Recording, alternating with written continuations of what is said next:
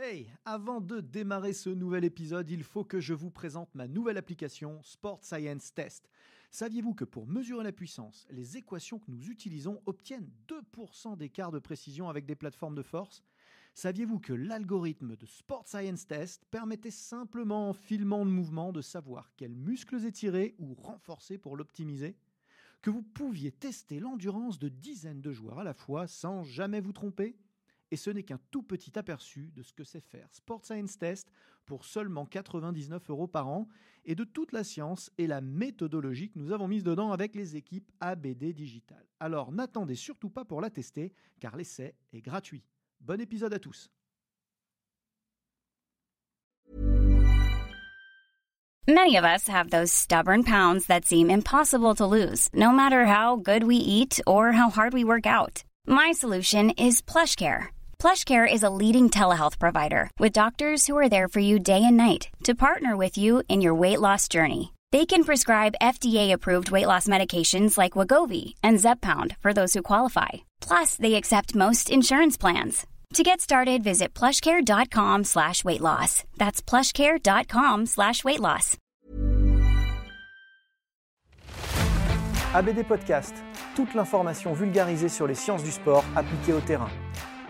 Préparation physique, réathlétisation, réhabilitation fonctionnelle, prévention, récupération, vous apprendrez tout des meilleurs experts de la planète prépa physique.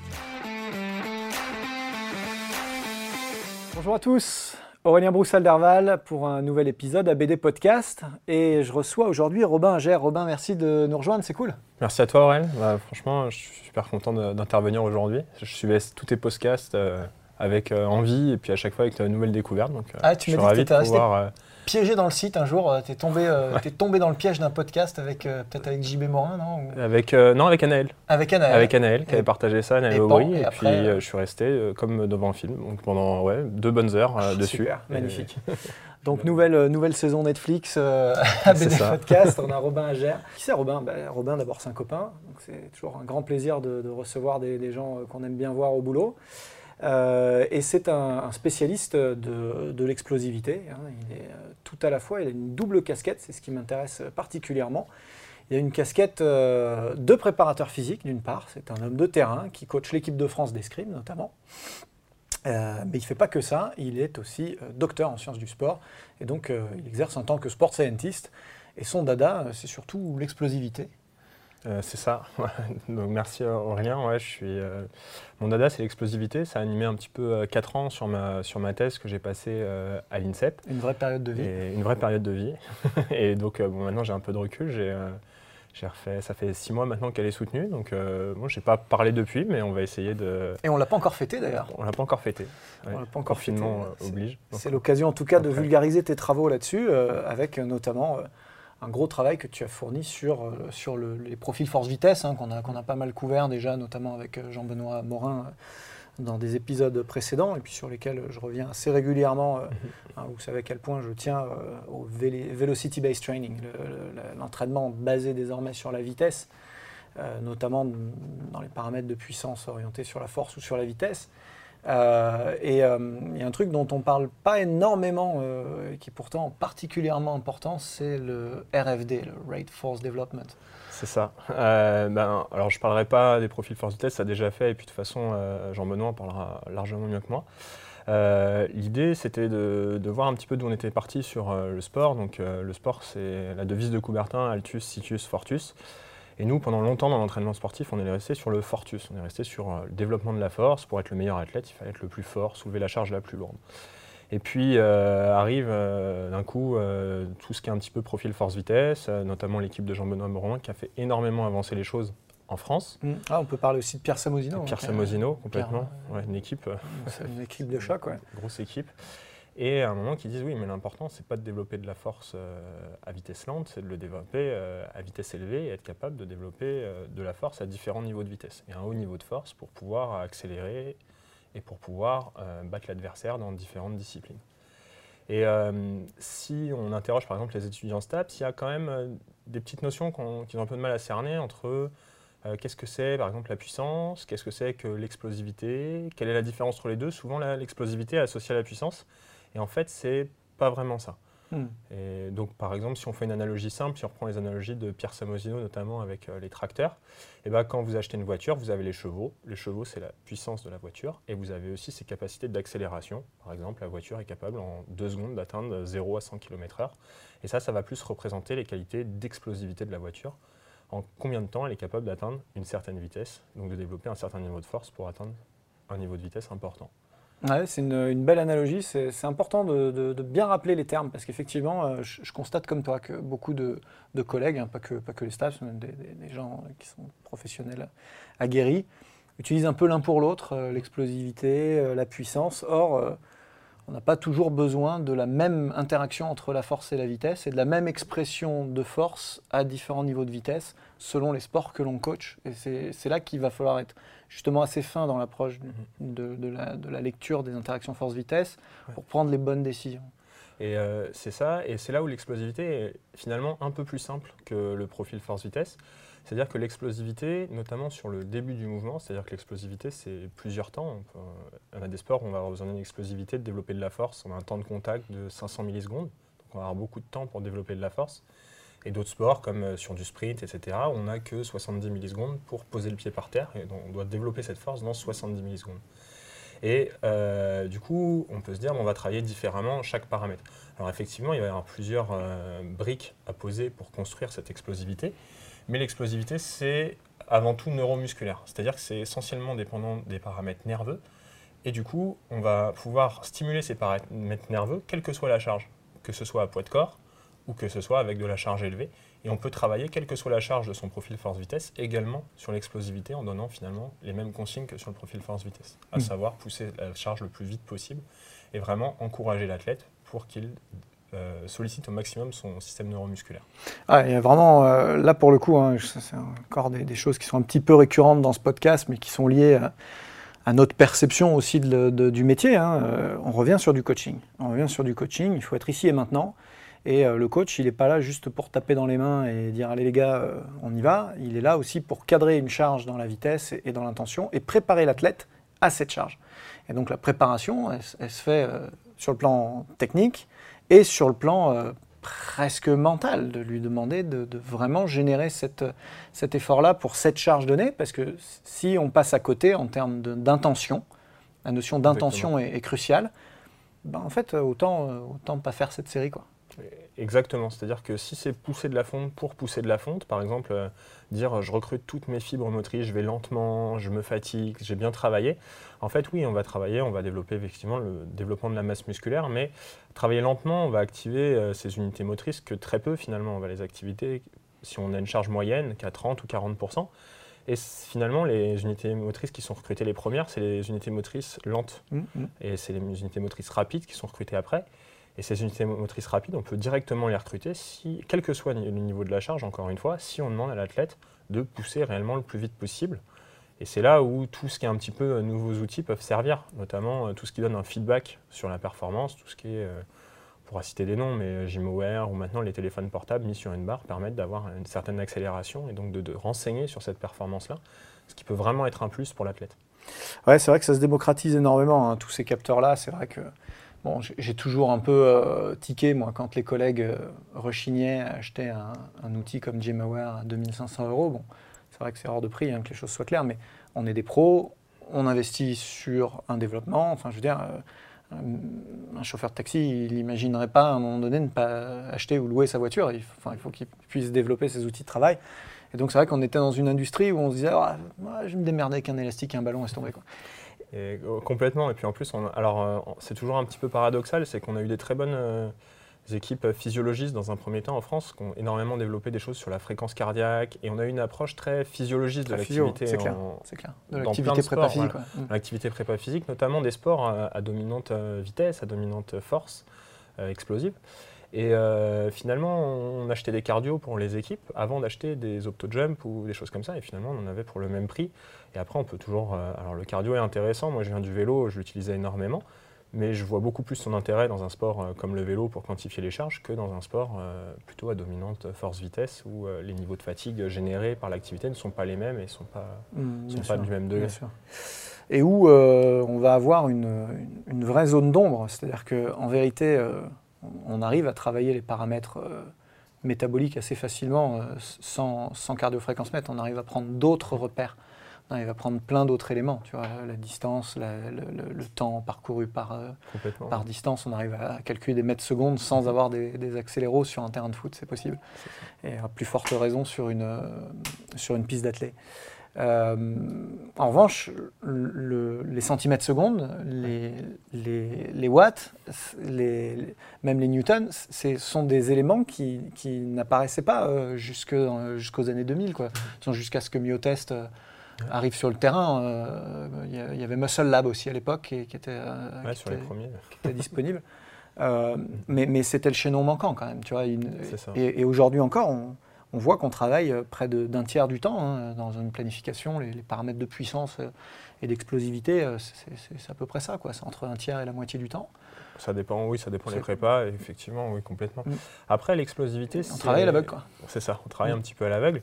Après, l'explosivité, contrairement aux paramètres de force et vitesse, c'est euh, plus difficilement évaluable. C'est aussi pour ça que ça a été moins mis en avant. C'est-à-dire que l'explosivité, elle était classiquement évaluée de manière isométrique.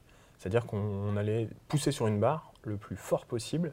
Et on allait mesurer cette pente de montée en force à l'aide d'une plateforme de force, donc un matériel là, qui est cette fois-ci très onéreux, on parle de 40 000, 80 000 euros pour des plateformes de force. Encore que ça a baissé un peu, il y, a des, il y a des versions un tout petit peu plus raisonnables maintenant, mais bon, ça, je crois que la version euh, Home, on va dire, la version Go, c'est 6 000 balles, je crois, quand voilà, déjà. Ouais, oui, complètement. Et c'est, euh, donc voilà, pour faire juste des tests, c'est euh, très cher. Euh, et, voilà, on va voir. Euh, et après, il y a aussi tout un souci derrière de traitement du signal. On n'y reviendra pas sur ce podcast, mais qui est très compliqué. C'est très compliqué aujourd'hui à avoir.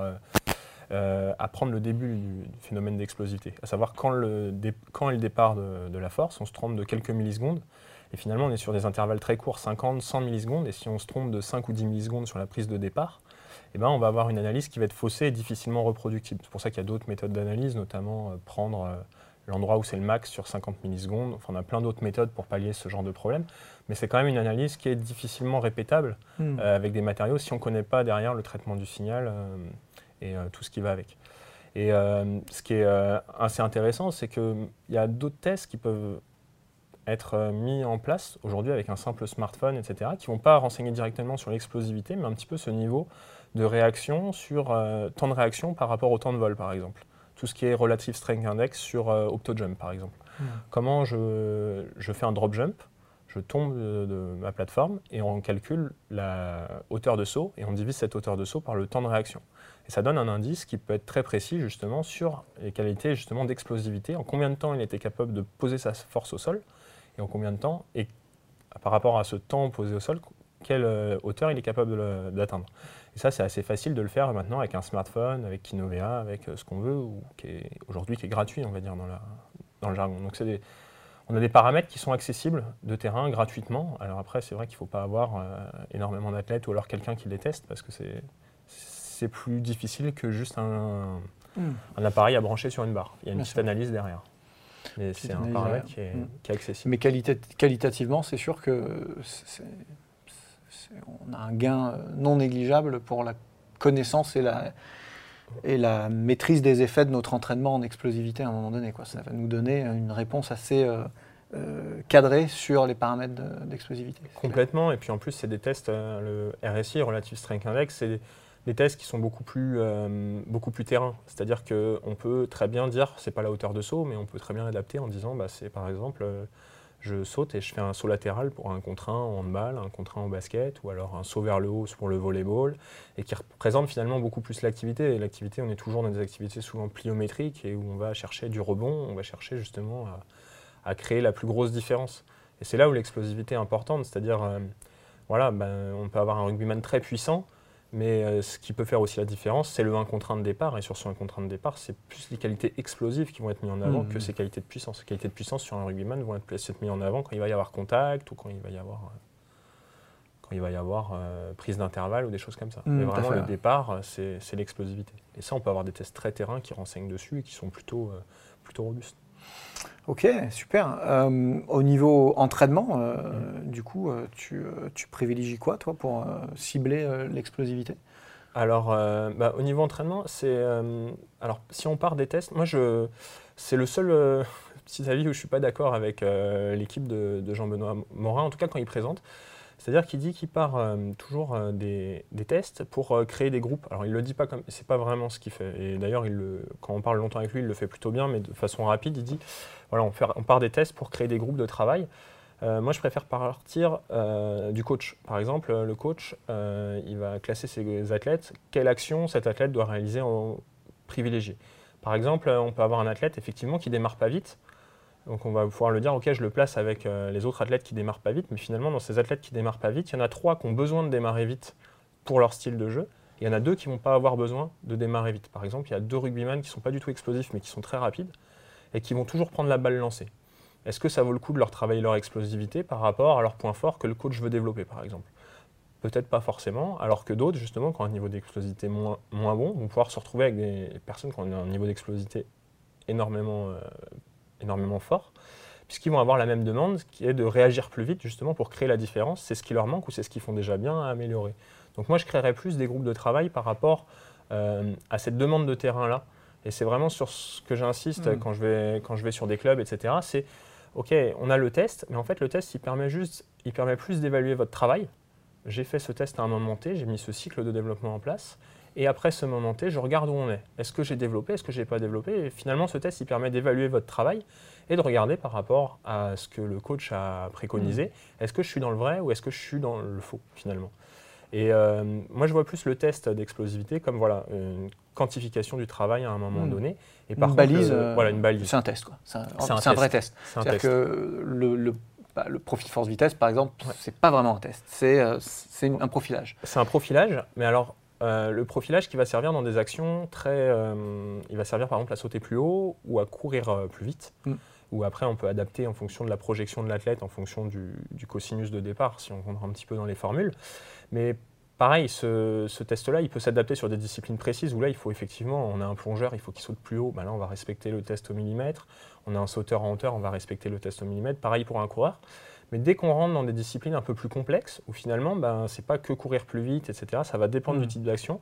Moi, je pense que ce test-là doit vraiment être, un, comme le test d'explosivité, une vraie euh, valeur référence. Et les groupes ne doivent pas être faits complètement en fonction du test et doivent plus être faits en fonction de l'analyse du coach par rapport à ce qu'il veut définir sur sa, par, par, rapport à ses joueurs. Et après, le test permet par contre de dire, ben voilà, lui de toute façon, il est arrivé à sa limite, on n'arrive pas à le développer même en suivant euh, son profil. Donc, euh, bon, ben on arrive à une limite, il faut peut-être euh, chercher autre chose. Il faut peut-être chercher un autre, un autre chemin. Et si on part par contre sur le développement du coup de l'explosivité, l'explosivité c'est deux paramètres.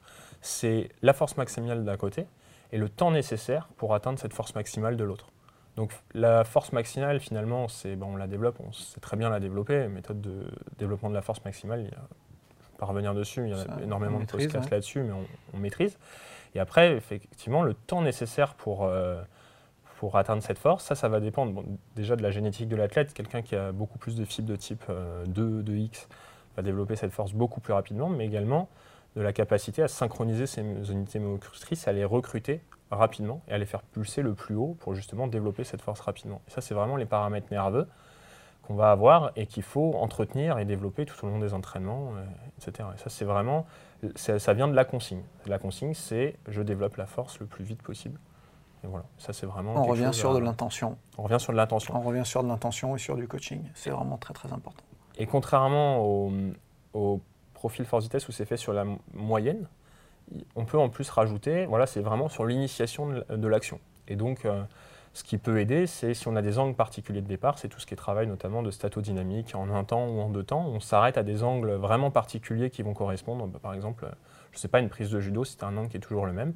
Et on va plus travailler sur cette angulation euh, préférentielle mhm. pour démarrer, parce qu'on est sur une phase ISO et tout d'un coup, il va falloir arracher. Et euh, dans, ce cas-là, il va falloir travailler sur cette angulation-là, on bloque, et on a vraiment euh, cette intention de, pousser le plus vite possible au départ. Hmm. Alors, statodynamique, hein, on sait, vous connaissez tous cette méthode, hein, on, bloque dans la phase concentrique du mouvement, et après, on, en général 3 secondes, et ensuite on génère, on génère une, vraie accélération. Alors, la vraie accélération, ça veut dire à un moment donné lâcher la charge, Il hein, faut l'envoyer. donc ça veut dire sauter si on est sur un squat pour faire simple ou lancer la barre si on est sur un développé couché.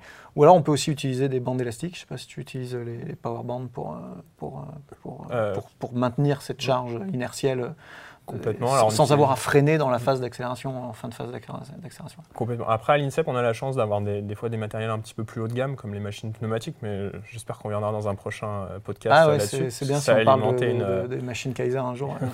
une partie de ma thèse aussi. Et, euh, et euh, ces machines-là, elles ont vraiment un intérêt pour développer que ce soit l'explosivité ou la puissance, encore plus que les élastiques, et notamment il y a un feedback intégré, donc on pourra y revenir tout à l'heure.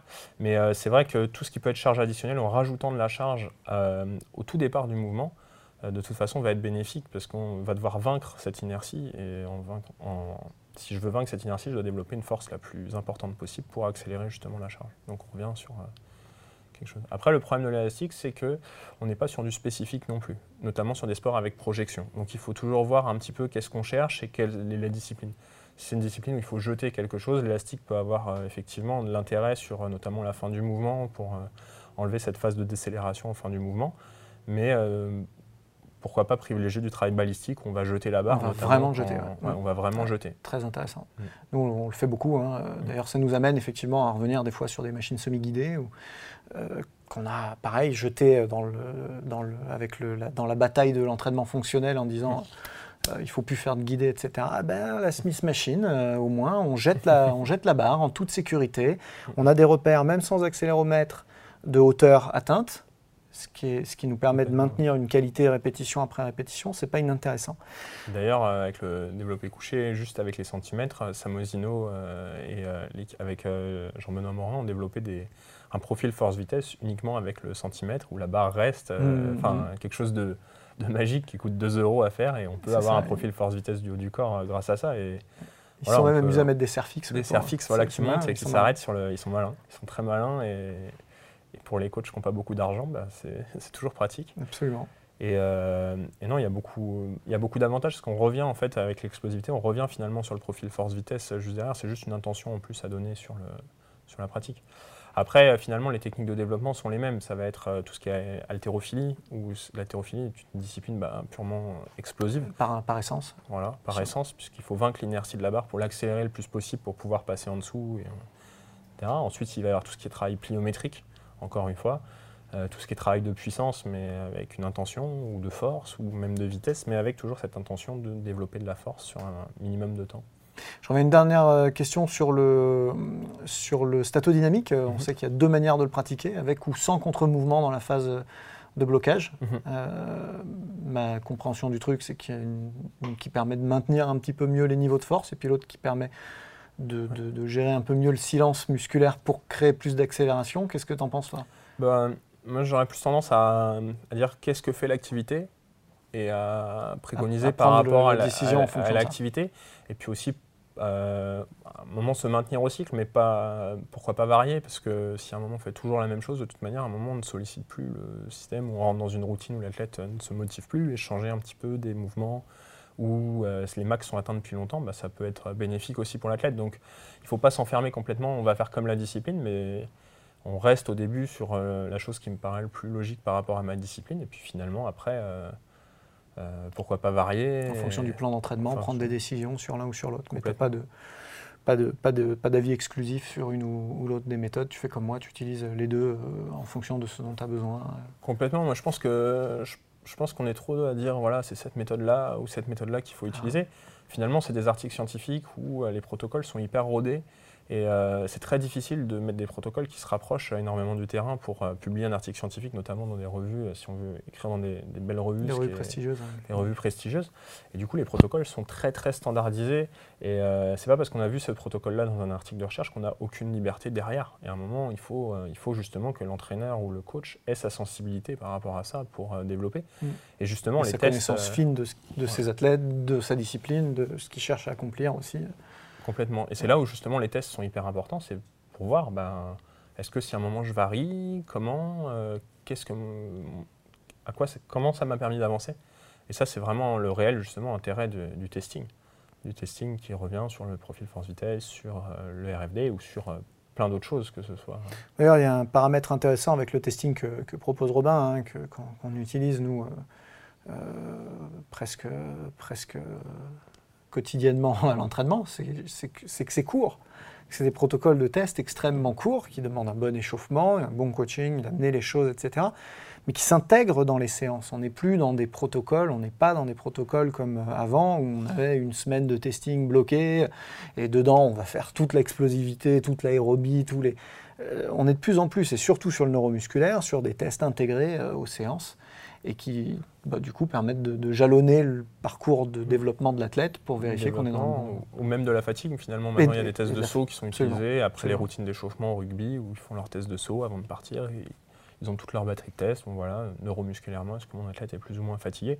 Donc, il y a, alors, euh, après, c'est plus ou moins validé selon les papiers. Après, chacun se fera son avis, mais c'est des données qui sont très intéressantes à avoir de toute manière pour, euh, pour suivre ces athlètes.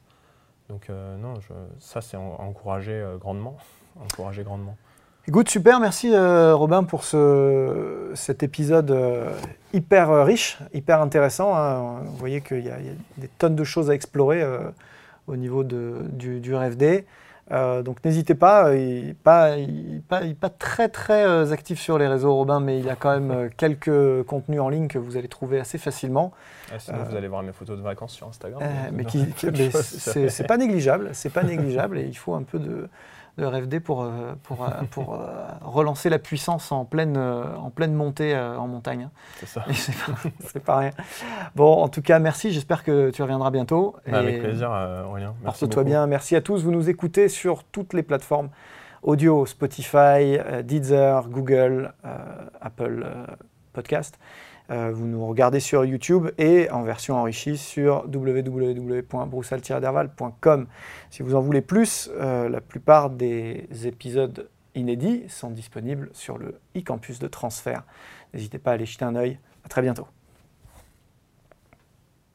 C'était ABD Podcast, votre émission 100% préparation physique et sciences du sport. Abonnez-vous, suivez-nous, partagez-nous. Écoutez-nous sur Google Podcast, iTunes, Deezer, Spotify.